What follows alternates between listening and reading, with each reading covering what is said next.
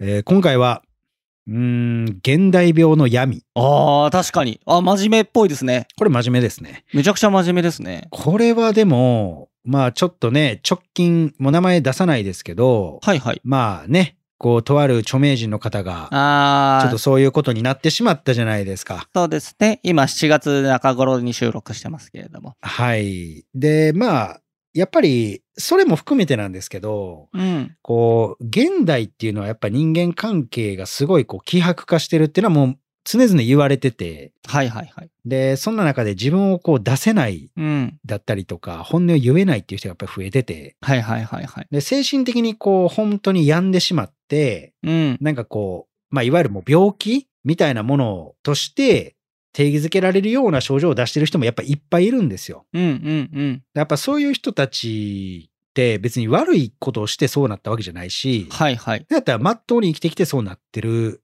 じゃないですか。うんうん。うん。だからその状況でなんかじゃあ破局するとか、なんかそういうのってちょっともったいないなというか、そうですね。なんかちゃんとこう手取り合ってやっていいけるのに、うん。なんかそれだけで潰れてしまうっていうのはちょっともったいないなって感じるので、うんうんうん。僕としては、やっぱりなんかこれは男女とか年齢も関係なくて、いつ誰がどこでどうなるかなんてわからんから、そうですね。だからちゃんとこれを聞いてもらって、ああ、なんか自分これできてへんかったなとか、うん。っていうのだったらやっぱ作ってほしいですし、うんうんうんうん。だからやっぱそういうとこではやっぱこういうラジオを使っても全然いいでしょうし、うん。うんうん。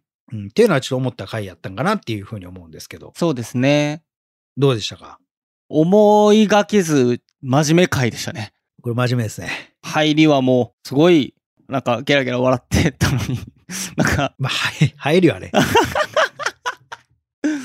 まあでそうまあ大事ですよねそういうのね大事ですからね、本当に、そうですうねん。なんか真面目にやってきてる人がやっぱり報われないっていう社会があるけど、うん、うん、なんかうちはそれはやっぱり嫌やから、うんうんうんもう根幹としてやっぱ一軍淘汰っていうのがやっぱあるから、はいはいやっぱりそういう面でやっぱ頑張ってほしいので、うんうんうん、ちょっと真面目になったのかなっていう。そうですねはい。いや非常に面白いいい回でしたねうん。だからまあ、あのテスト勉強とかのお供にしていただければ全然もう入ってくると思うんで。ああ確かにはい。いいですね まあじゃあ、あの、早速ね、えー本編の方行きましょ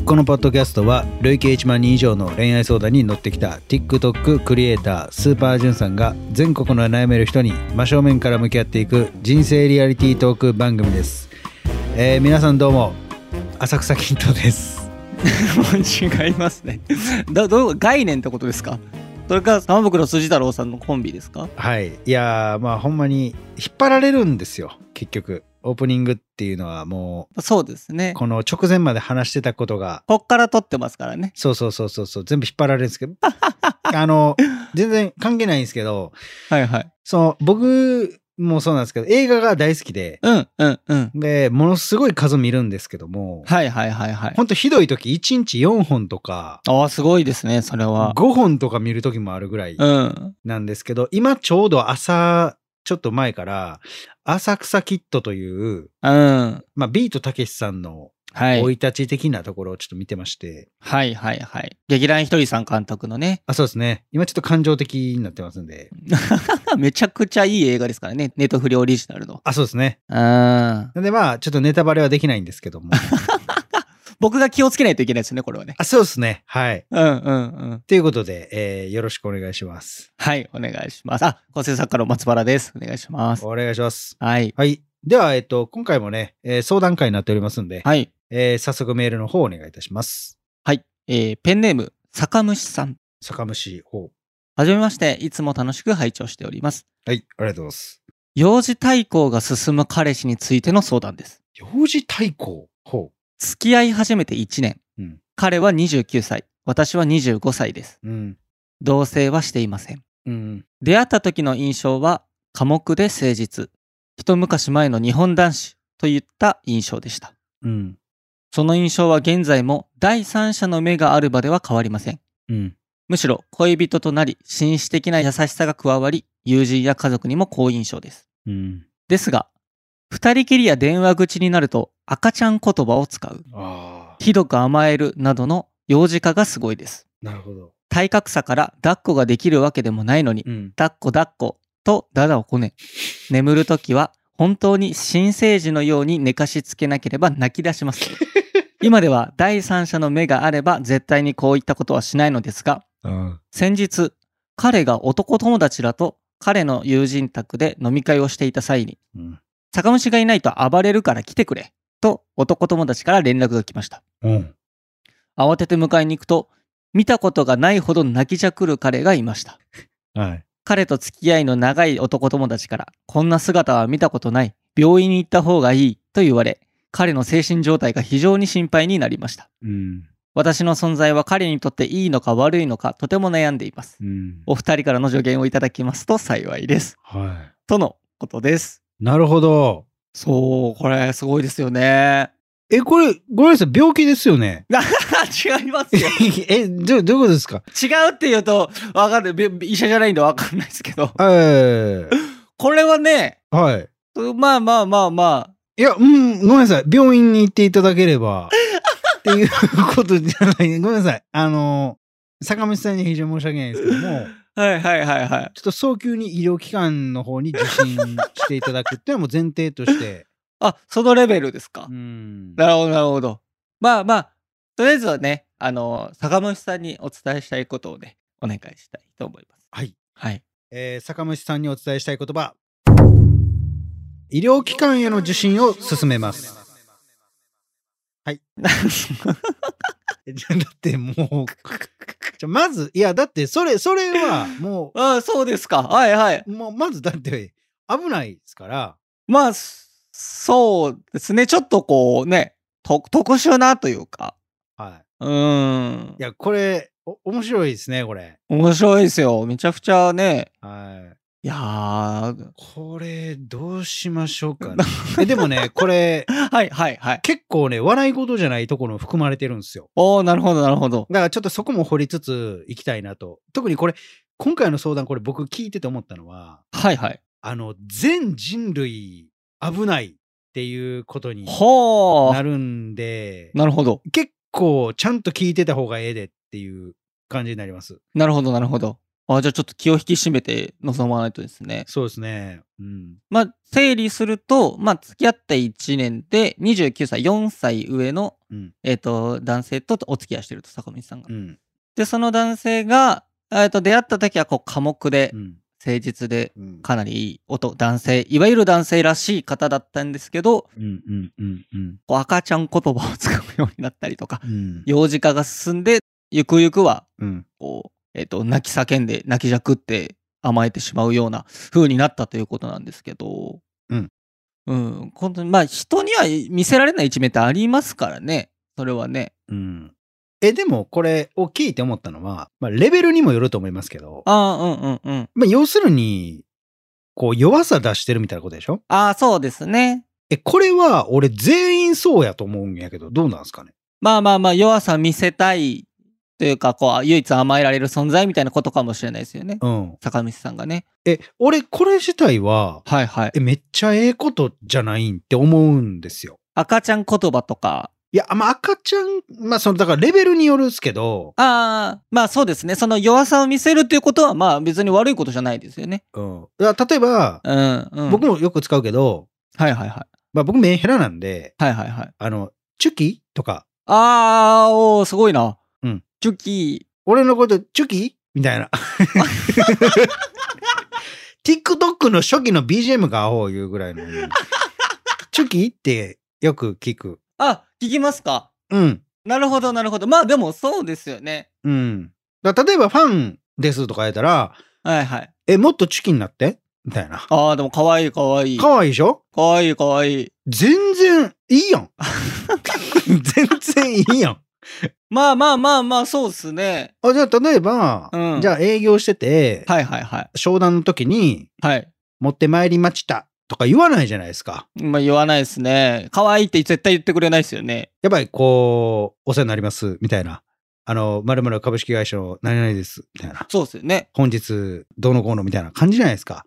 そうですね。真面目なちゃんとしたね。そうそうそうそうそうそう。うん、うん。だやっぱりこう、戦場に出てるわけやから、外に出るってことは。はいはいはい。だそらやっぱりね、休むとこでも甲冑つけてこう、休むことできないですから。やっぱ鎧を脱ぐと、チョキってなるってことですかね。そうそうそうそうそう。 そら、いいんじゃない別に。二人の世界ですからね。そうそうそうそうそうそう。だから別に僕は、うん、なんか、これは別になんかこう、男とか女関係なく、うんうんえ。全然いいんじゃないかな。まあ、ノリありますしね。うん。恋人とのね。まあでも、さすがになんかこう、手とかも使ってバブバブとか言い出したら、はいはいはい。ちょっとまあ、うん、まあ、人選びますよね。うん。バブバブはね。まあ別に、うん、いける人もおるけど、うんうん。ちょっとバブバブが無理かもしれへん人もおるから、うんうんうんうん。まあそこは見極めいりますけども、はいはいはいはい。うん、っていう。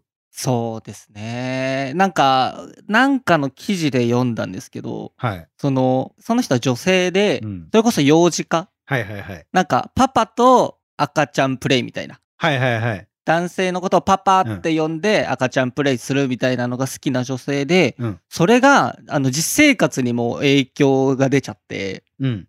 あの、おもらししちゃうようになったっていう記事を読んだことがあって、面白い。そうそうそうそうそう。面白いですよね。それ多分もう意識の話やと思いますよ。うんうんあの、人間の、うん。うん。あの、マインドというか、そうですね。意識ってめちゃくちゃすごくって、うんうんガチですごくて、うん。うん。あの、思い込むことで、うんうん。奇跡に近いこと起こりうるんですよ。そうですね。うん。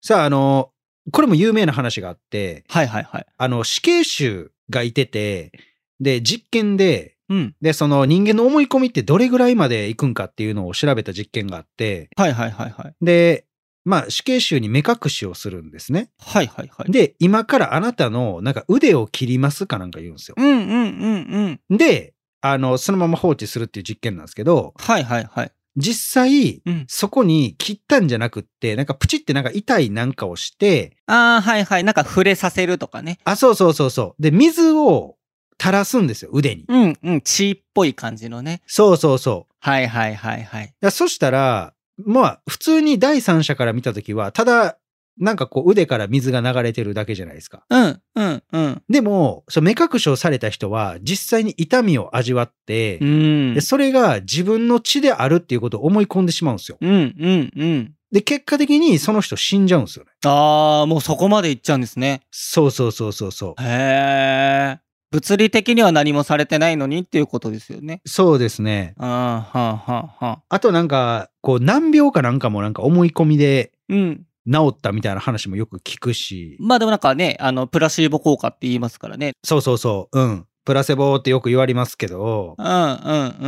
だからやっぱり人間の思い込みってやっぱそれぐらいすごいので、だからそうか、自分が赤ちゃんだ、赤ちゃんだって思ってたら、そうですね。赤ちゃんになっちゃう、体が。体が多分脳がその言ったらうん。出すようなとこの正規うん。のところの制御を緩めるんでしょうね、多分。信号を出すというかね。そうですね、筋肉が弛緩しちゃうというか。うん。だからすごいなっていうのはあるんですけども。そうですね。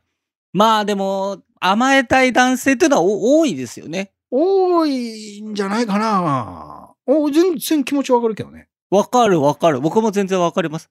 赤ちゃん言葉とかになるとやっぱ客観入っちゃって冷めちゃうんですけど、うんなんかそれに近しいものはなんかししますよね。え、全然抱っこ 言うで。抱っこチュキとか。抱っこ言ったことないな。チュキもないな。いや、僕、あれこれ、ちょ、女性の皆さん覚えておいてほしいんですけど、はいはいはいはい。抱っこってめっちゃすごいっすよ。威力。あー、うんうんうんうん。あの、ハグしようとかじゃなくて、うんうんあの、持ちかかえるのが抱っこじゃなくって、うん。こう、バッて腕広げて、抱っこしてとかって言われたらめちゃくちゃ組んで。あー、確かに確かに。おってなります。ガチやばいから。最強。そうですね。うん。でやっぱそういうフレーズの使い方というか、うん、すごい、まあ、そそりますよね。そそりますね。まあでもそれがこう坂虫さんにとってはかなりびっくりだったギャップがありすぎてっていうことですよね。うーん、そうですね。まあ、まただ、今回のこのケースの、その質問の意図は、はい。多分、これが、レベルが多分すごいんですね。いや、そうなんでしょうね、多分ね。うん。だから、えっと、実生活において影響がすごく出てますもんね。だってもう、っまあそうですね、男友達からね。ていう形なので、うん、うん。まあそこが、こう、今回のこの相談のポイントなのかなっていう、いうふうに思うんですけども。そうですね。これどう思いますうこれ、まあね、坂道さんがいないところで、ん。いないと嫌だって、こう、暴れてしまったっていう。いや、まず。はい。 そうですね。これはもう支障出すぎですよね。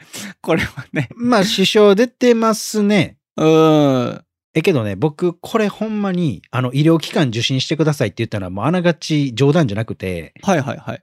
あとは病気やと思いますよ。おーい。はあ、はあはあはあはあはうん。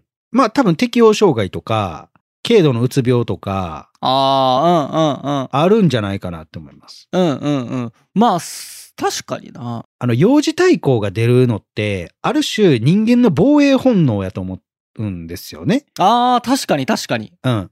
だから、例えば、外部から、うん。こう、精神的に、こう、なんか危機的な状況に陥る時ってあるじゃないですか。はいはい。で、その時に人間ってそれを真に受けてしまったら壊れてしまうから、うんうんうん。その、こう、なんていうんかな、心のバランスを保ちたいっはいはいはいはいはいはい。ていう時に、その防衛本能が上手に機能しない。うんうんうん。で、ストレスが大きくかかってしまったら、こういう周りが理解しがたいような行動をすることってあるんですよ。はいはいはいはいはい。うん。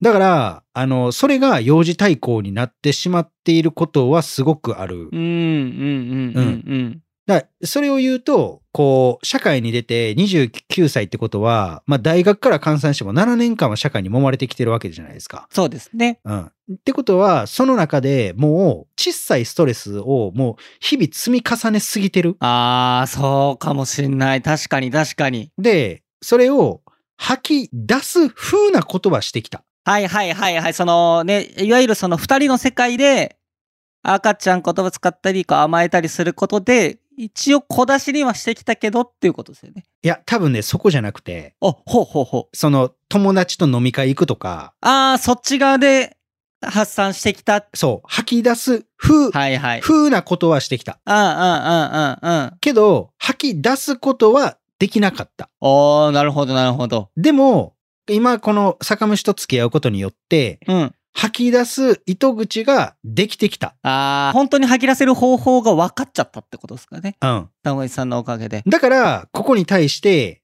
そういう幼児対抗のような、はいはい。こう、現象が、うん。この彼女の前ですごく出てくるようになった。はいはいはいはいはい。で、外部に出た時にう、ん。やっぱストレスの根源ってそこにあるので、それがかかった時に、うん。要は防衛本能、さっき言ったものが働いて、うん。うーって周りが理解しがたいことになると。なるほど。で、彼の中ではそれを発散できる術は酒蒸しやから、うんうんうん。だから酒蒸しに依存しているような発言が出るんじゃないかっていう。あー、確かに。僕の推測はそうなんですよ。確かに確かに。うん。そうですね。うん。だから、まあ、泣きじゃくるぐらいっていうぐらいで、まあ、友達からもすごいこんな姿見たことがないっていうのは、うんうんうんうん。まあ、病院に行った方がいいっていうのはもうほんまにその通りなのかなって思ってて、うんうんうんうんうん。まあ、あながちこれ笑い事じゃないというか、はいはいはいはいはい。結構このまま放置していったら、あの、多分行くでっていう。うんうん。ちょっと怖いですね。怖いので、うんうん。もう今すぐ受診してもらった方がいいとうんうんうんうん。いうふうには思うんですけども。はいはいはいはい。だから、それを言うと僕が冒頭でも言った全人類に当てはまるっていうのはもうそこであって、あー、確かに確かに。今であったら、うん。例えば、こう、社会に出ると、まあ、誰しもが取り繕ってて、本当の自分を出せないような状況にいてて、はいはいはいはい。でも、実社会、SNS とか使ってデジタル社会の中で、こう人間関係が希薄化してるはいはい。それはもう社会問題として、うん。もう提言されてることなので、うんうん。じゃあ一体どこで本音を出すんだとか、どこでほんまにストレスを解消するんだっていうようなことがあるから、うんうん。こういう人は多いんじゃないかなっていう。なるほどう。ーん。確かになっていうふうに僕は思ったんですけど、どうでしょうか、これは。いやー、でもそうかもしんないですね。うん。その、本当に自分を出せる方法を知ってしまったから、それで便がガバガバになっちゃって、うん。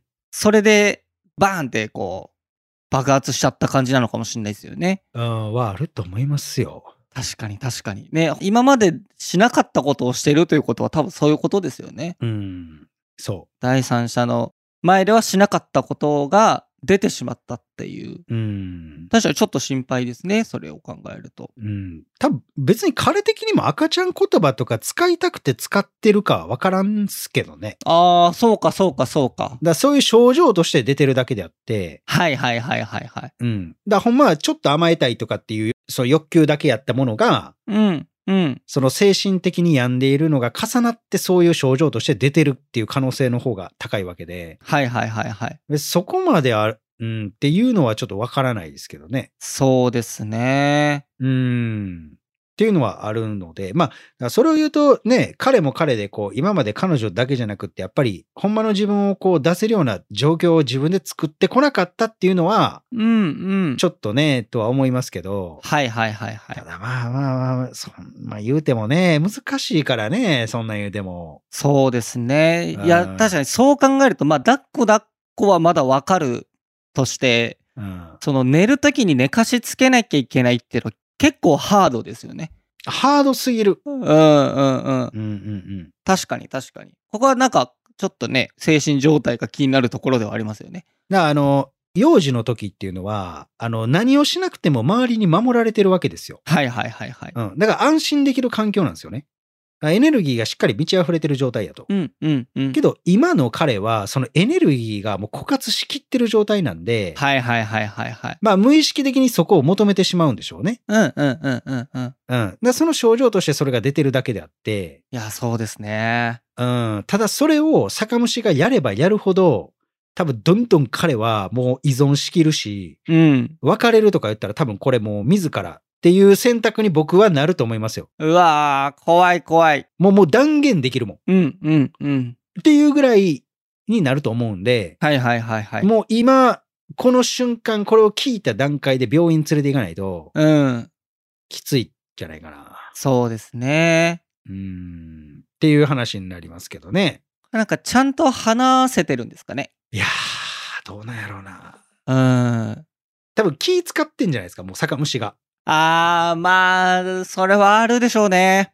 うんう。ーん。気使いながらうん。は接していってるんじゃないかな。いはいはいはいはい。うん。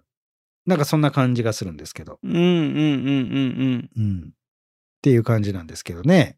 うんうん。うん。まあしかも29ってもうまたこう、男にとっては、こう人生の節目というか、節目30手前。ね、何か残したいっていう年ですよね。そう、そうやねん。 29歳って。そうやねん。ほんまにもうん。う、ね、この、なんていうんかな。やっぱこう、働いてて、うん。何のために仕事をしてんのかとか、うんうんうんうん。やっぱ考えるときって多分29じゃなくてもあると思うんですよね。はいはいはい。ありますね。で、俺はほんまにこのままでええのかとか、ほんまにしたいことって何なんやろとか、うんうんうん。果たしてお金を持つことが自分にとってはそんなに大事なのかとか、はいはい。なんかやっぱそういうのを考えるし、しかも付き合いたて1年で、まあ彼女も25で結婚うん。とかっていう話もプレッシャーとして無意識に抱えていかないといけないし、はいはいはい。でいろんなことがやっぱもう積み重なって、うん。こうなってんじゃないかなっていう。そうっすね。まあね、これはなんか、なんか将来のことも考えて、かなりナイーブになってる感じはしますよね。うん。うん真面目やいからこうなってんねやと思うわ。や、そうですね。めちゃくちゃ真面目な方なんでしょうね。うん。真面目な人ってほんまそうなるからね。うんうんガチで。わかるけどさ、うん。うんうん。手抜くっていうわけじゃないけど、うん。なんか休むときは休まないと、ほんまあかんわ。うんうんうんうん。ガチあかん。そうですね。うん。これ、どう思いますこのなんか、真面目。だから松原さん真面目じゃないですか。僕も真面目ですね。この、真面目による精神的な障害とかってやっぱ味わったことあるでしょあめちゃくちゃありますよ。これ、ちょっとどうですかその辺どうなんですかエピソードとかあります僕も、あの、病院行ってたのおで、ー今だいぶ落ち着いてますけど、それは言ったってください。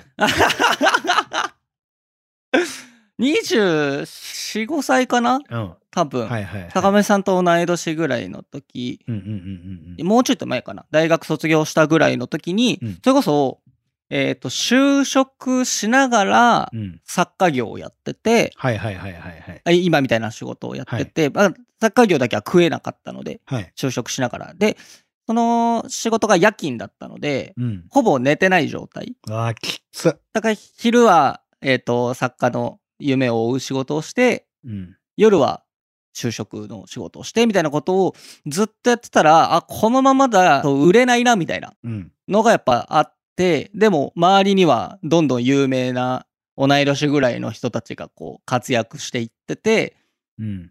あ、僕はいいい意味ないのかなみたいな感じで、それこそ泣く泣きじゃくったことありますね。ああ、一緒やん。うん。あのー武蔵小杉という神奈川にある駅があるんですけど、はいはいはいはい。そこのロータリーでめっちゃ泣いたことありますよ。いやー、ドラマやな。 これあんま言ったことないですね。ガチドラマ。えぐいやん。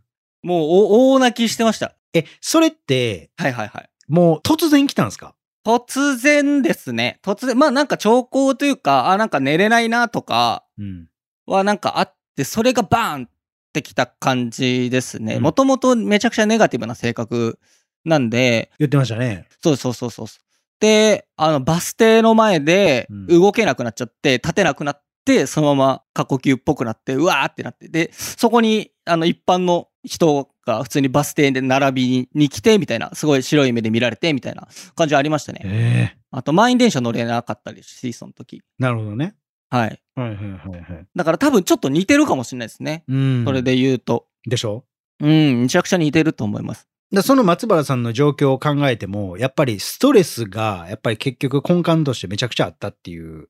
いやー、そうかもしれないですね。なんとかしなきゃいけないっていう、こう、言ったらまじ、真面目さみたいなところですよね。いやそうなんですよ。うん。なんかそれは結構引っかかりますよね。うん、今の人生においてはね。それこそ SNS でね、活躍してる人を見れちゃうから、嫉妬とかもするし。えそれで言うたら僕なんかそこやばかったっすよ。いやー、でもそうですよね。昔今はそれこそ別になんかフォロワーとかはいはいはいはい。あんまうんって感じやけどうんうんうん。それこそ昔は例えばその YouTube にしろ TikTok にしろ何にしろはいはい。やっぱりこうフォロワーを増やさないけないんだとかあー、そうですよね。いろんなことを考えないいけないし、うんうんうん、やっぱり自分自身のスキルも上げていかないといけないし、うん。うんうんうんいろんなことをしないといけない。うん。うん。でもそれを誰に相談することもできない。なぜなら自分が決めてやらないといけないから。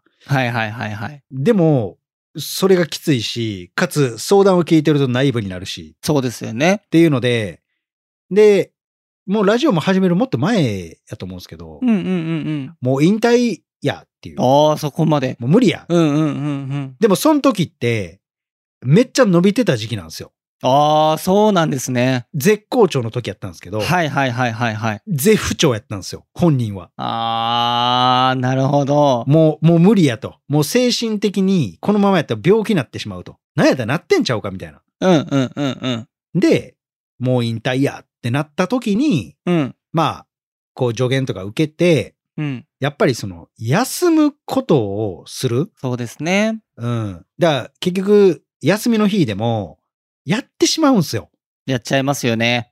あ、あれやっとこうとか、やっぱなっちゃうんですよね。そう、休むことがサボるだと思っちゃいますもんね。あ、そうやねん。うんうんうんうん。そう、休むことがサボるって思っちゃうし、なんかじっとしてることがすごく時間を無駄にしてるように感じてしまって、ああ、わかりますわかります。もう何かをとにかくしとかないといけない。常に自分をアップデートしておかないといけないっていう思考にやっぱなってしまってて、うんうんうんで、。それは今でも変わらないんですけど、はいはいはいはいはい。ただ、やっぱりこう、自分の精神を整える時間もやっぱいるよねっていう。うん、いりますよね。なんか、あえてそこを自分で自分を苦しめるようなことをする必要性はないよねっていうのをやっぱ取り入れてからは、うん。だいぶマシにはなりましたけど、うんうんうんうん。まあ、それでもやっぱきつい時はあるんでね。いやー、ありますよね。うん。っていうことを考えると、やっぱり、うん。うん、この彼も相当今きついんやろうなっていう。そうですね。きついことに気づいてもないのかもしれないですよね。そそういう時ってね。う、そうやね。うんうん。だから、やばいですけど、ただ、あの、これ、軽度のうつとかの方がやばいんでね。うんうん。もし。うん。うん、ちょっと重たい話になりますけど、そうですね。あの、自ら命をっていう人いるじゃないですか。はいはいはいはい。あれってもう、軽度のうつとかなんですよ。うーんうんうん。もう重度までいったら、もうそれする元気がないんで、ああ、そうなんですね。まあ、場合によるかもしれないですけどね、そこはね。場合によるけど、で、薬とか処方されてっていう感じになるんですけど、軽度の人って自分がそういう状態であることを認識できてないんで、はいはいはいはいはい。衝動的にしてしまうんですよねう。んうんうんうんうん。飲み会の後とか、急に。ああ、怖いっすね、それはね。そうなんですよ。だから、うん、そういうの嫌でしょっていう。うんうんうん。やったら、もう今、医療機関行く方がいいと思う。そうですね。別に恥ずかしくないで。うん、いや、多分結構な人行ってんじゃないですかね。混んでましたし。 僕は現代病やと思ってるんで。確かに確かに。真面目やからなっただけやろ。うん、歯医者みたいなもんですよね。あ、そうそうそうそうそううそうそう。んうんうんううんん。定期的にね。銀歯できたみたいな感じよ。あ、そうそうそうそうそううんそう。だから別に何も恥ずかしがることないし、うんうん。なんやったら、お真面目やからな。まあ、しゃあなくないみたいな。うんうんうんお前みたいに適当に来てへんねんみたいなうん。うんうん。感じですよ。そうですね。うん。うん。やっぱそこがあるんで、うん。僕はちょっとそこは結構ガチで。そうですね。まあ、坂上さんからしたらかなり心配に思ってますもんね、今もね。いや、心配でしょうね。うーん。だから好きっていうよりかはもう心配が勝ってんじゃないそうですね。うん、多分。うん。そうですね。うん。で、多分、その、私の存在は彼にとっていいのか悪いのかとても悩んでいますっていうふうに書いてあるんですけど、多分、いいも悪いもないですよね。うんその、そんなに。どっちもあるって感じじゃないですか。だかうんうんうんうん。ら酒蒸しのやりようによるっていう感じじゃないうん、まあそこまで責任も感じてほしくないですしね、坂道さんにはね。そう。だから酒蒸しがいないと生きていけない人生じゃなくて、酒蒸しがいたらもっといい人生っていう風に切り替えていくような行動をした方がうん、絶対良くなるから、そうですね。やったら彼自身がまず、この自分自身をちゃんと制御できるというか、うん、ちゃんとこう吐くとこは吐いて、吸収するとこ吸収してっていうのをちゃんとこう、呼吸できるような状態になれば、うん、まあ、もう全然結婚いけると思うし、もう子供できて幸せにっていう風になると思うん、そうですね。う。うん。だかうん。らちょっとそれやってほしいなと。うん、本当にね、タイミングとかによってはもう、ケロッと元気になることもありますからね、人によってはね。そう。僕も今全然大丈夫ですし。そうそうそう。まあ、環境を変えるのが一番いいからね。そうですね。転職するとか、うん、ちょっと田舎の方行くとか。うん、うん、うん。自然やで、自然。自然ね、大事ですよね。そう。朝に散歩するとか最強やで、ほんまに。ああ、いいですね。日光を浴びるってめっちゃ大事ですよね。あの、セロトニンが出るんですよ。ああ、うん、うん、幸福のそうホルモンみたいなね。そう。セロトニンを出すような行動をした方がうん、いいと思いますし、うん、うん。うん、っていうのはありますね。そうですね。うん。いや、まずちょっとそれやってほしいかなと。そうですね。ぜひ病院を進めてあげてください、坂道さんは。いや、もうほんまに、もうどこでもええから、とりあえず行って。うんうん。もうそんな、わからへんでも、どこも一緒一緒じゃないけど、そうですね。とりあえず行くこと大事やねんから。行うんうんうんうんっ。てください。はい。いはい。やー頑張ってください。お願いします。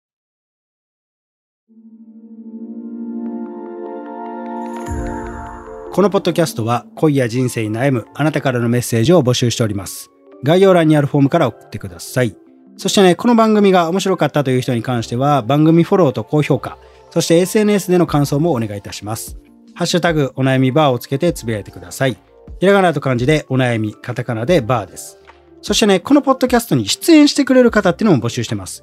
直接こう僕に相談したい、生で詳しく聞いてほしいという方は、概要欄のフォームに出演可能と書いて送ってください。当日はね、ズームでの収録になりますので、顔出しなどはないです。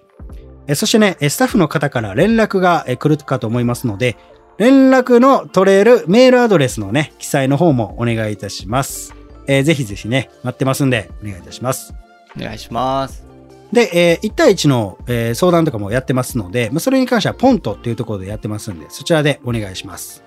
で、えインタビューも撮影やってますので、まあ、そちらに関しては毎週土曜日に、えー大阪の難波の引っ掛け橋っていうところで、19時、まあ、7時から7時半ぐらいからね、やってますんで、またお待ちしておりますんで、来てください。はい、えーそれではね、また次回お会いいたしましょう。さよなら。